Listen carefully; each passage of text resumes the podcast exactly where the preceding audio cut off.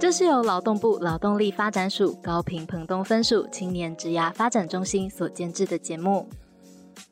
在这里，我们会分享各种关于职涯发展的内容，学校没有教的事情和职场上该会的事，希望可以陪伴大家找到职涯天赋，让工作和生活更上层楼。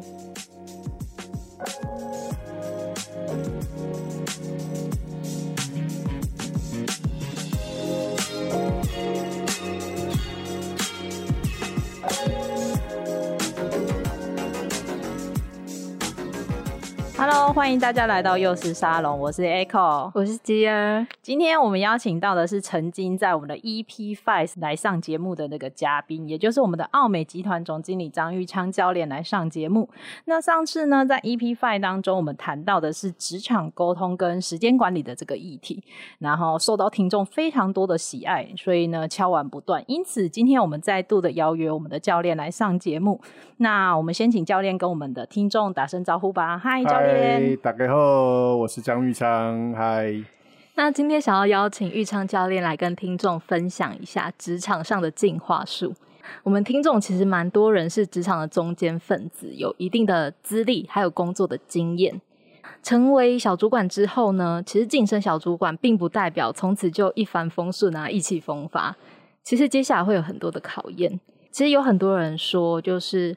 嗯，很少人会天生就会带人。其实大家都是当了主管才开始学习怎么当主管的。那当上主管，其实不只是头衔或薪水上的改变，其实工作上的定位、角色，然后连带的责任都会不同。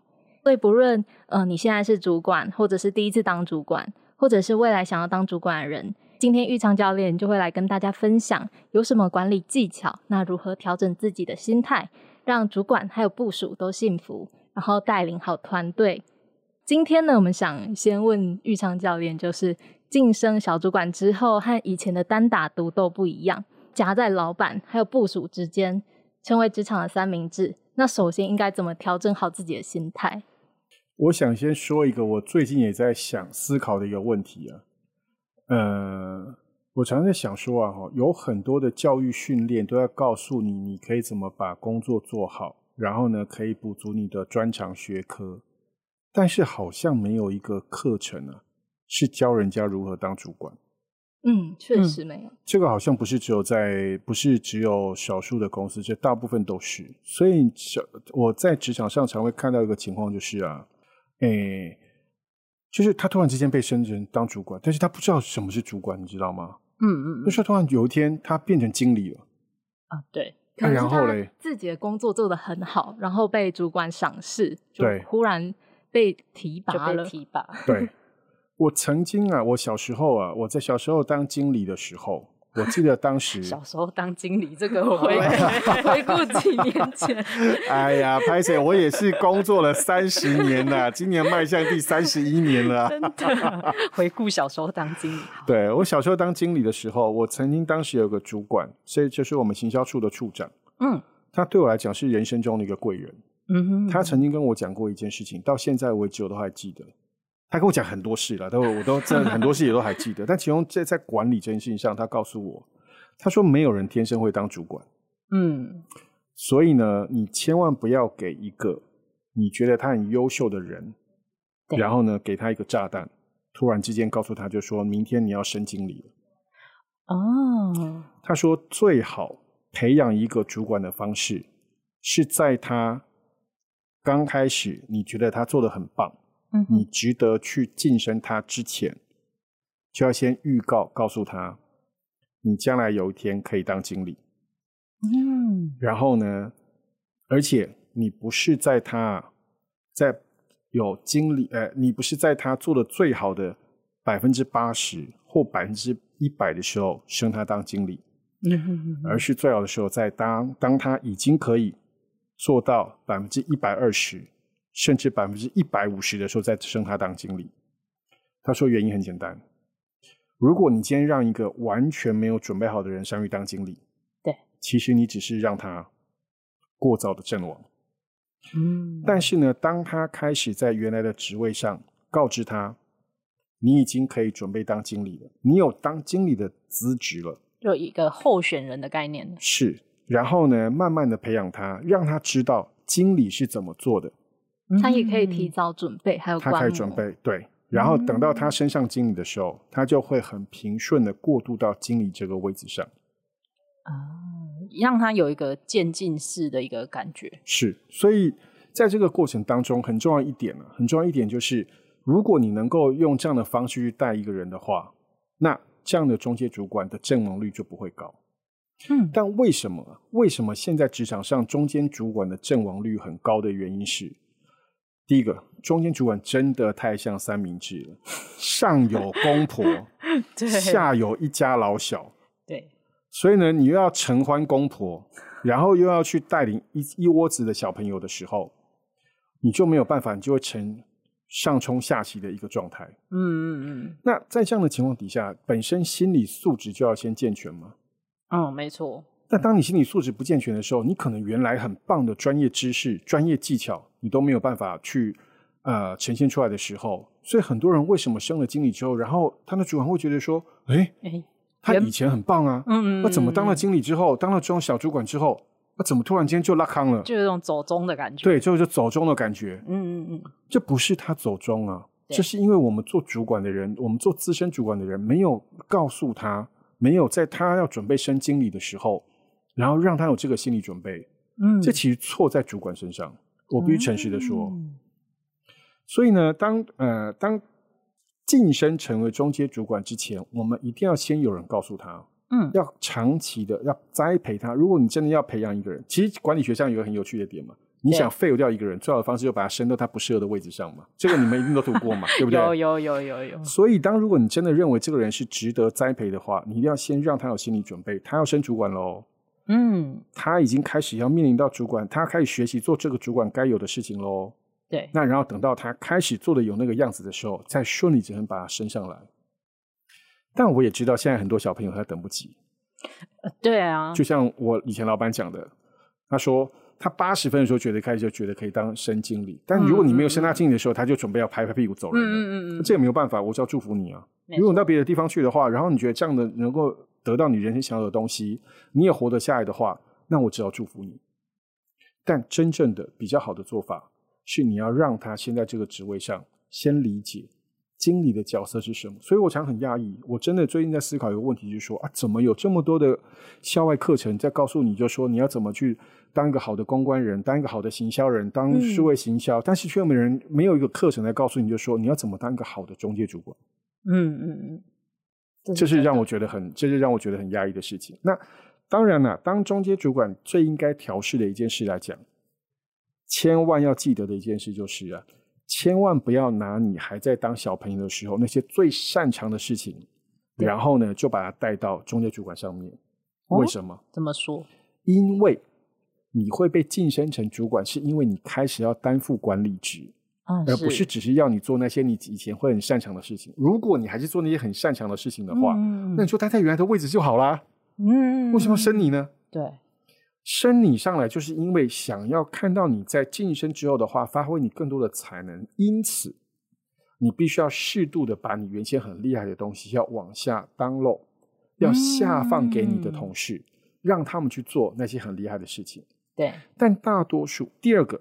最容易 fail 掉成为中阶主管的原因，就是太多中阶主管舍不得把这些东西放掉啊，他要觉得这是他最厉害的地方，我放掉了之后，我的价值就不见了。对，可能是他原本成就感的来源。对，也有可能是他们可能不放心让其他人做这件事。是，对对。但是这些主管都忘记一件事情哦，这些中介主管都忘记，就说你以前是这样过来的。如果以前你的主管没有把这些东西让你发挥的这么好的话，人家怎么看得到你呢？所以心态上来讲，当你今天是一个中介主管，最重要的心态就是你要开始认识自己，要变成一个主管。嗯，主管的意思是什么？主管的意思，你必须要能够带领下面的伙伴，让他们变得更好。你应该让他们更有成就感。你要开始学习管理的事情。你开始已经不单纯只是接受命令，而是开始对事情你有判断、有想法，可以往上建议。嗯，当然决策权还不在你。对啊，但你有决策的建议权呢？可以提供一些建议的。对，所以你应该要在这里面来讲更厚实你中阶主管的一个实力之后的话，慢慢你才能够往高阶主管的方向走。嗯，不然的话，很多人的话，为什么常讲说职场是一个三角形？对，底层的人能升上来很不容易。是，但一样升到中间主管的时候，再往上走还是很不容易啊。但为什么有人能升得上来，嗯、有人就是卡死在科长上、嗯、或经理上，就是一辈子就只能到这里呢？没错，因为他想不开。第一个，没有人教过你，嗯嗯嗯，没有人指导，没有人指导你，嗯，结果你就迷失了。第二件事情，你在这里面，在整个过程里面来讲的话，你舍不得放弃掉先前的东西，但你又没有学到新的东西，嗯、所以你就会失败。嗯，而且视野如果要把它再更往前，其实就是把这些刚才教练提的，把事实把这些原本一开始在做的基层在做的下放给其他伙伴，那你可能就可以去看到说，哎，你自己可能更需要精进的东西是什么？那上面的主管有看到，哎，其实你这部分有提升了，你才有可能再往上走。而且现实的情况是啊，嗯，现实的情况是现在世道变化那么快，对，老实说。我们过去认为的成就和成功，过了两年之后，过了三年之后，它不见得是一个成功的方程式。嗯，没错，没错。现在的年轻人更有想法，更有创意，他更有弹性，他更有更多的新的接触点。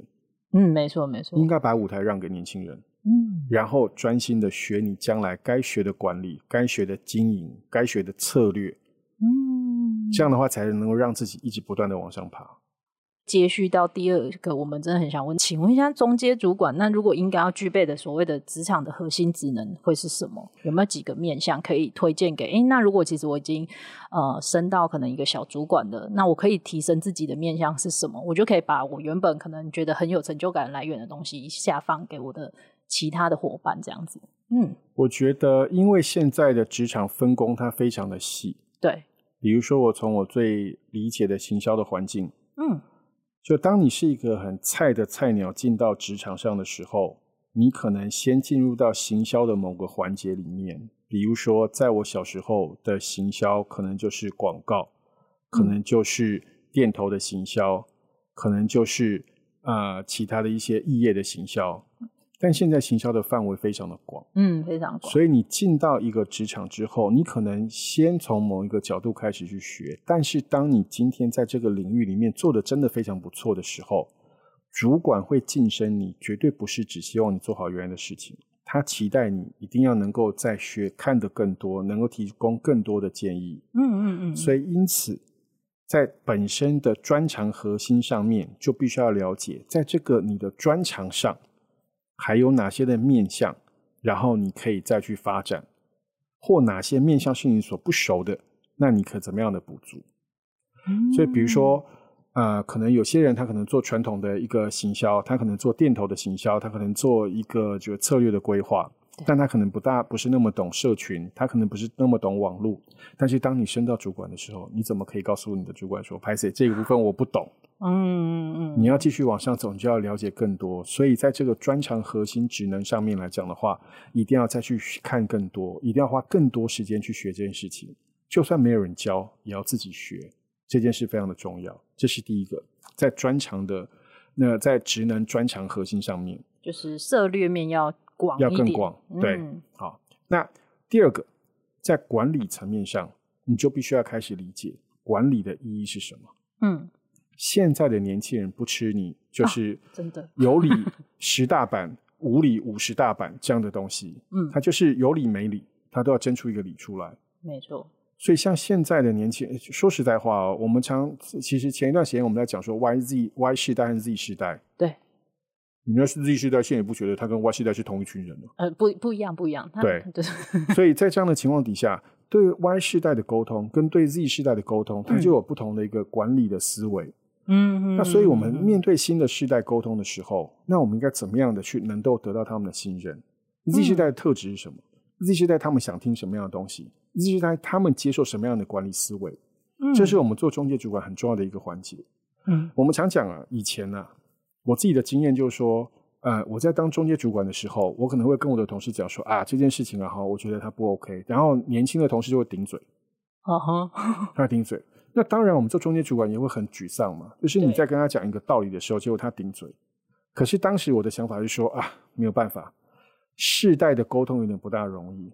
我只能期待有一天呢、啊，有一天当你升到我的位置的时候，啊，然后呢，你碰到这个问题的时候，你能了解当时我的心里在想什么。这个没有办法，这个真的是要实物，这个真的需要经验，你碰到过才知道，那个、那个、那个、那个，这个、这个要怎么处理。我们，所以我们才能讲嘛，养儿方知父母恩呢、啊。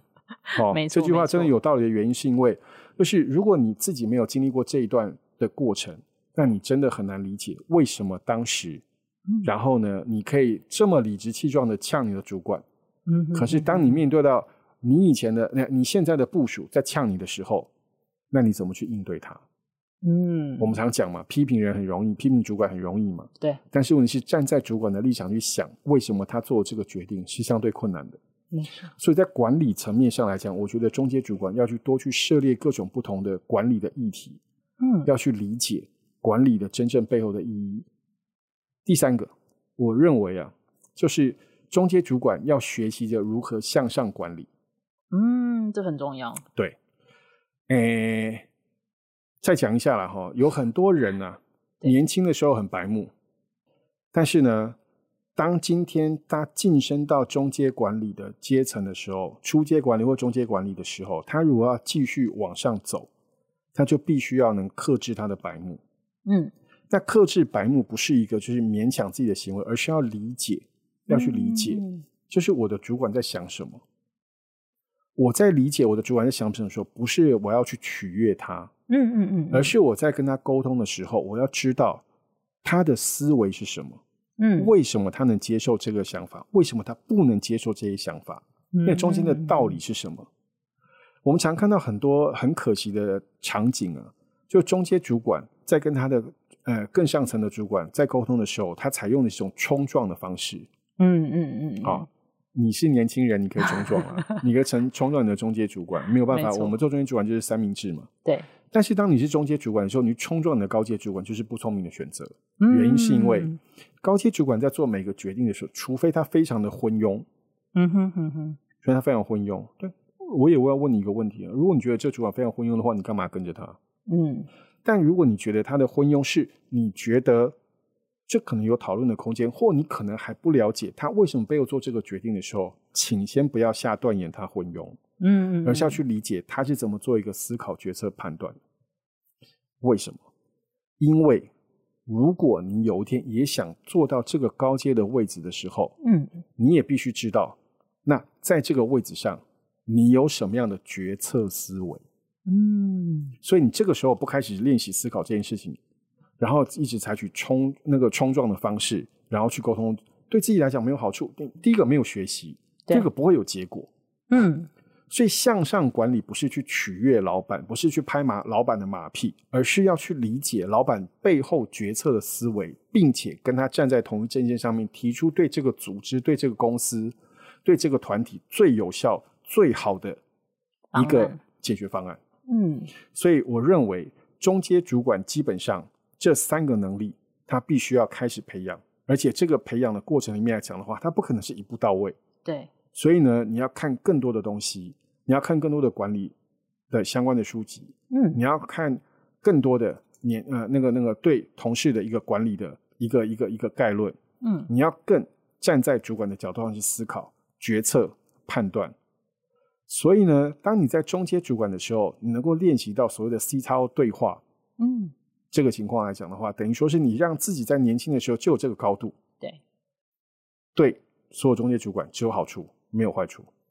嗯，所以其实刚才呃钰昌教练提到的，就是如果你是一个中阶主管，那其实你自己该具备的职能就这三三项。那跟大家总结一下，一个是你自己在专业的面向，你需要在更广的去涉猎，原本可能。呃，不是你这个产业要做，但是可能是跟你这个产业，呃，跟你这个专业有相关的，你都要去涉略，因为你可以面向更加广，呃，更加的宽广。然后第二个是管理，基本的管理的部分，从不同世代怎么去管理，因为你下呃接你的小伙伴可能都有不同世代，呃，Y 世代啊，Z 世代，所以在不同呃世代的管理，如何去管理，是一个非常。重要的一个核心职能。再来第三个也是更很重要，就是向上管理的一个重要。那向上管理，刚才教练提到，就是不是要去迎合讨好，而是要去思考说，为什么老板会有这样子的想法跟这样的思维，然后从中去做出一个比较好的一个决策。而且刚才其实教练在讲的时候，我有想到一个点是，如果呃，中介主管都用很冲撞的态度去跟更上层的主管的话，那我觉得很多时候上层主管反而会觉得不是对你这个中介主管有产生不好的呃观感，而是对你的 team。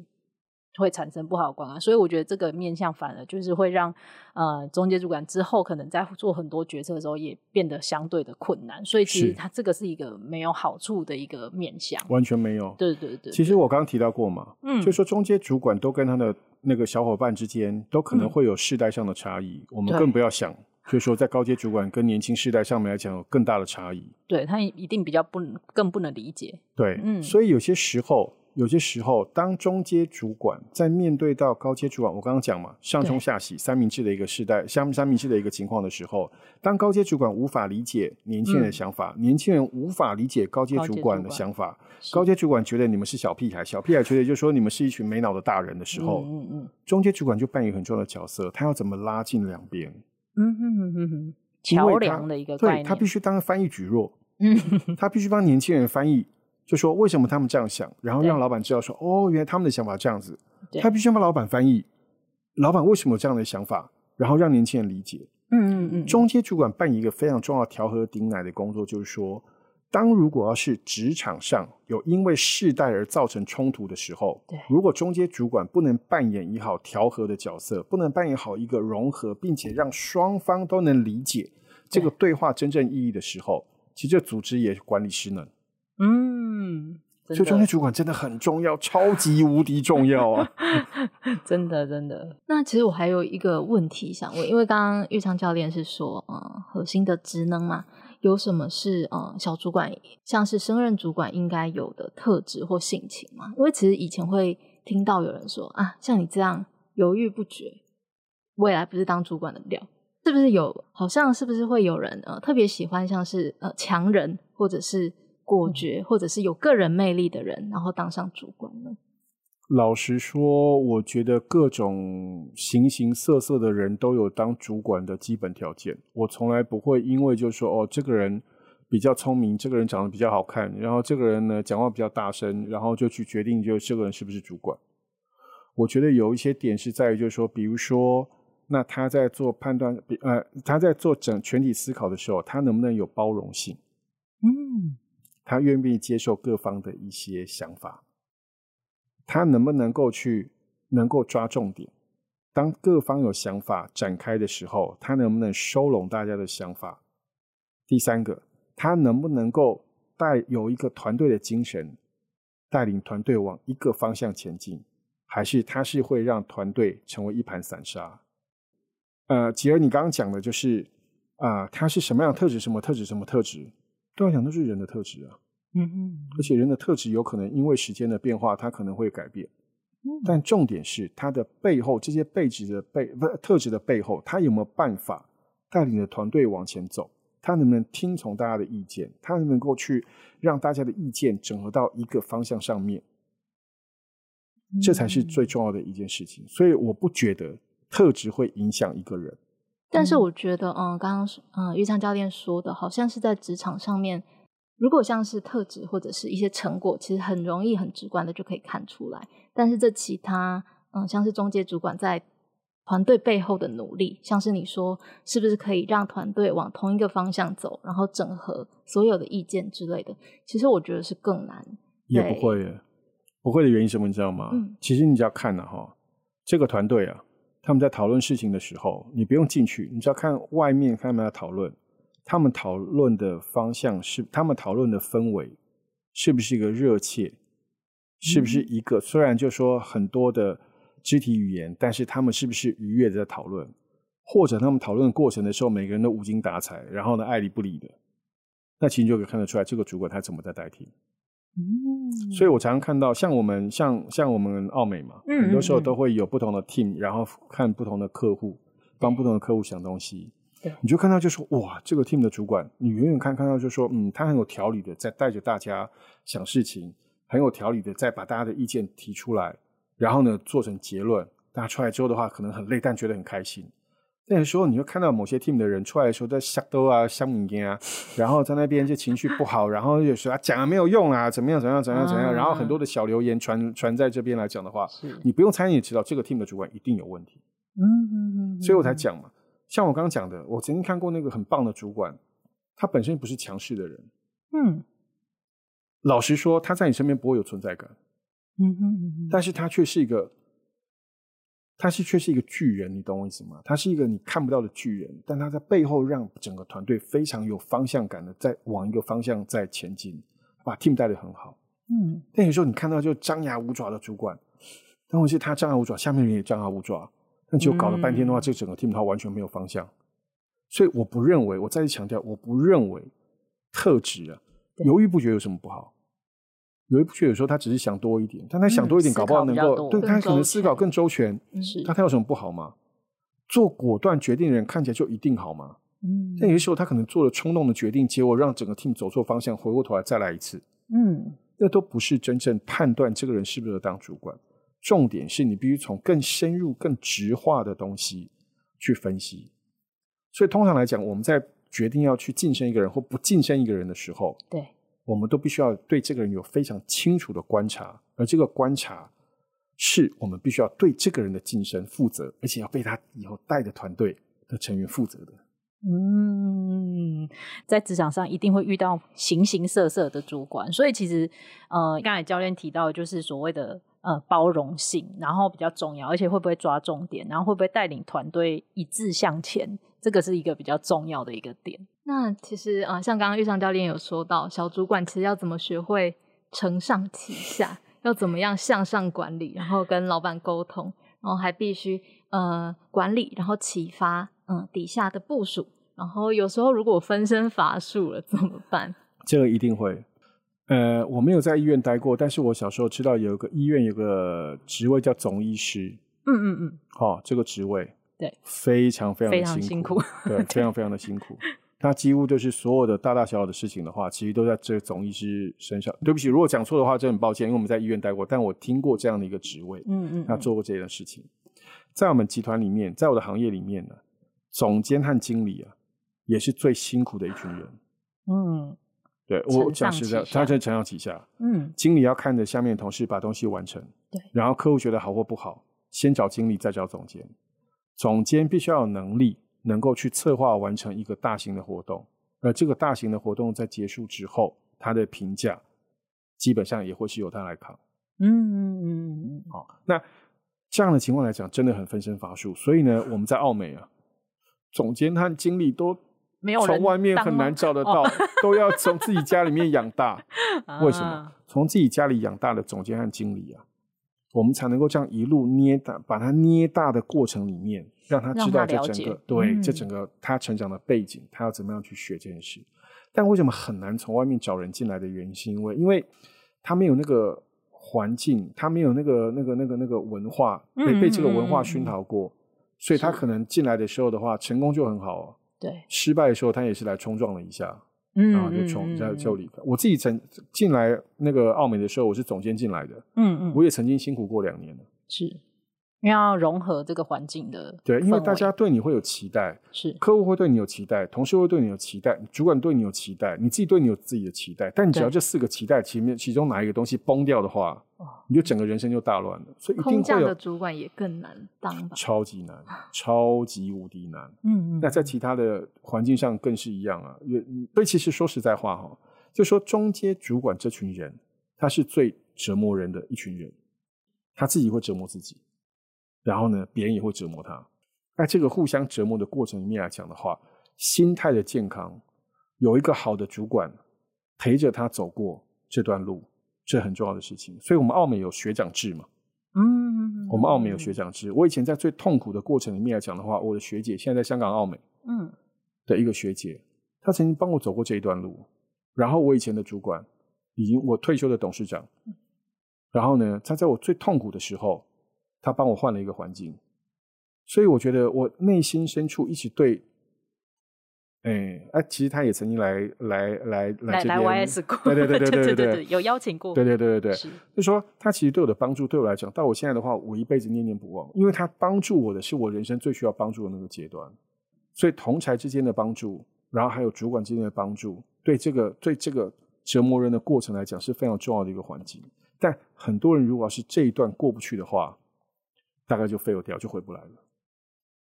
所以其实，在如果在这个阶段的呃中阶主管或者是三明治主管，其实很重要的一点是，自己的心态其实要先健全，很重要。然后再来一个是看有没有可以找到呃。公司的一个主管可以引领你方向的主管，可以当做你在这条路上的一个相辅相成，不管是导师也好，mentor 也好，或者是可以咨询的对象也好，应该都是很好的一个帮助你成长的一个面向。是，嗯，而且一定要讲，之前要讲出来。很多时候会内伤的原因都是因为不讲。讲出来是哦，你遇到的困难，或者是跟这位信任的人，信任的人，对。一定要讲出来，你的困难就对了。对，嗯，因为当你如果没办法讲出来的话，有些时候你之所以没有办法讲出来，是因为你不知道怎么讲。对。但讲出来之后，搞不好在讲的过程里面就找到了问题的症结。嗯。我们常讲，有些时候好的导师，对，应该是一个好的聆听者。嗯嗯嗯嗯嗯。他聆听了你的东西，但是有些时候你这个聆听者不见得需要给他建议，因为他自己就会找到答案。对我来讲是这个样子。嗯嗯嗯，但有些时候，当你这个好的导师能给他好的建议的时候，对他又再更加分。对，所以碰到这种就是很折磨人的时候，一定要讲出来，一定要找一个信任的朋友、信任的导师，然后讲出来。那但是刚才教练这样提的时候，会不会有一个嗯，有一些中介主管会有一个困扰的点，就会在于嗯，怕说自己去找一个这样的导师或者是一个这样子的前辈去说了之后，会不会觉得自己其实没有这个能力？就是，呃，会让你会不会觉得，哎，那我会不会让我的主管觉得说，哎，那你其实是不够格，没有这个能力，还是你没有办法解决这样的问题？会不会有这样的担忧？就退一万步想，如果要是在这个沟通的过程里面发现到自己果真没有那能力的话，应该早点想自己的下一步，没有不好啊。嗯，所以因为你勉强自己的话，反而不是一件好事啊。可是问题是讲出来之后，发现到其实自己有解决问题的能力，也知道该怎么解决这个问题的时候，那就更棒啊。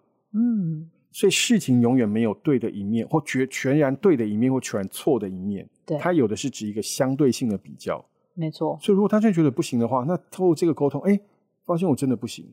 我其实我其实，在奥美，呃，其实我在当主管的过程里面呢，对，我曾经很直白的跟几个同事们讲说，我觉得你可能不适合这个工作。嗯嗯嗯。但我不是残忍的告诉他，嗯嗯，You are fired。而是我告诉他，就说我认为你可能更适合做什么样的东西，做什么样的职务。嗯，而且通常来讲，我都会告诉我的同事，如果你真的不适合做职务的话，你想转到其他行业，我都非常乐意帮你写推荐信。嗯嗯嗯嗯嗯。因为为什么？你在这边的话，只是让你自己更痛苦啊。嗯。那你让自己更痛苦没有好处啊。找到自己的方向，找到自己对的方向才是对的啊。因为你如果痛苦下去，就是一直觉得很痛苦的话，反而也不能展现自己的长才。没错。了解，所以其实这样的方式是建议大家各位中介主管可以做做的，就是可以找到一个真正的导师，或者是找到一个人可以去分享，然后跟倾诉，然后说不定你在讲的过程，你自己就已经找到解决方案，没错，或者是你在讲的过程就真的发现，哎，是不是自己真的不适合？那可能就可以去调整自己的方向，没错。但讲的过程千万不要沦为一种情绪的发泄，情绪的发泄是最没有意义的。嗯哼哼哼哼哼，讨拍不是跟这个人讨拍，讨拍没错。但 如果讨拍，应该是自己更私密的人。但是任何人都可以讨拍啦。老实说，太多人都会去找讨拍的对象 了。但重点是在就是说，如果只是情绪发泄找讨拍的话，嗯，那不是解决问题的方式。嗯嗯，你要找到一个对的导师，找到一个对的朋友，对，跟你去沟通这件事情上的时候。你要清楚的知道，在这个沟通的过程里面，它可能是片段的，它可能是零碎的，它可能是情绪上的。嗯，但是这个整个这个整个沟通完之后，对，你要去思考一件事，就是说，那你从这个沟通里面获得了什么？什么？嗯，我的主管曾经跟我讲过，有些时候他听我讲完之后的话，就想，嗯，我看你的眼神，我仿佛看到你已经找到自己的答案了，就停一停就可以了。对，嗯、我有告诉他就，我有曾经告告诉我老板，就说，嗯，我懂了。讲完就懂了，对，自己讲完就懂了。对，这就是一个有已经有默契，而且彼此极度信任的一个一个一个一个导师的关系。对，那在这个过程里面来讲的话，就是最棒的，嗯嗯一个沟通的方式。是，但重点是我很怕的是你，说太多人他情绪发泄完之后，然后呢，没了，没了，嗯，那没有意义。嗯，了解。所以建议呃，教练刚才建议大家，这各位中阶主管，就是你的心态上很重要。然后你如果找到这个同才或者是这样的导师的协助，你应该是要就事情去做一个呃分析，然后去呃讲出来，然后在沟通的过程，说不定你自己就可以找到这个解决的方式了。呀，yeah, 嗯，抱怨别人没有意义，嗯、要从自己的角度想事情才有才是对的。嗯，相信你就很快就可以找到一个呃，怎么去做更好的一个管理，或者是怎么去承上启下的一个方式了。丢了。好，那我们今天非常谢谢玉昌教练来跟我们分享这么精彩的一个呃，算是职场的进化术。因为已经到了中阶主管，那该怎么去调试自己一个算是三明治主管的一个心态，然后也可以加成自己什么样子的能力，然后才可以在这个过程当中处的处于的一个如鱼得水。那当然，如果比较年轻的听众可以听这集的话，也可以稍微换位思考一下，说，哎，那你的主管这个角色，他们的想法会是怎么样？或许你就会拥有不同的态度来面对自己的主管。嗯，好，那我们今天呢，再次的感谢玉长教练来上我们的节目，谢谢，谢谢玉长教练，拜拜。那我们下一集见哦，拜拜。拜。谢谢你的收听，如果你有任何的感想或是回馈，现在就到我们的 IG 跟脸书上给我们一些 feedback。如果你喜欢我们的节目，不要忘记订阅并留下五颗星评价，给我们一些鼓励，并分享给身边更多人知道。谢谢大家，我们下集再见。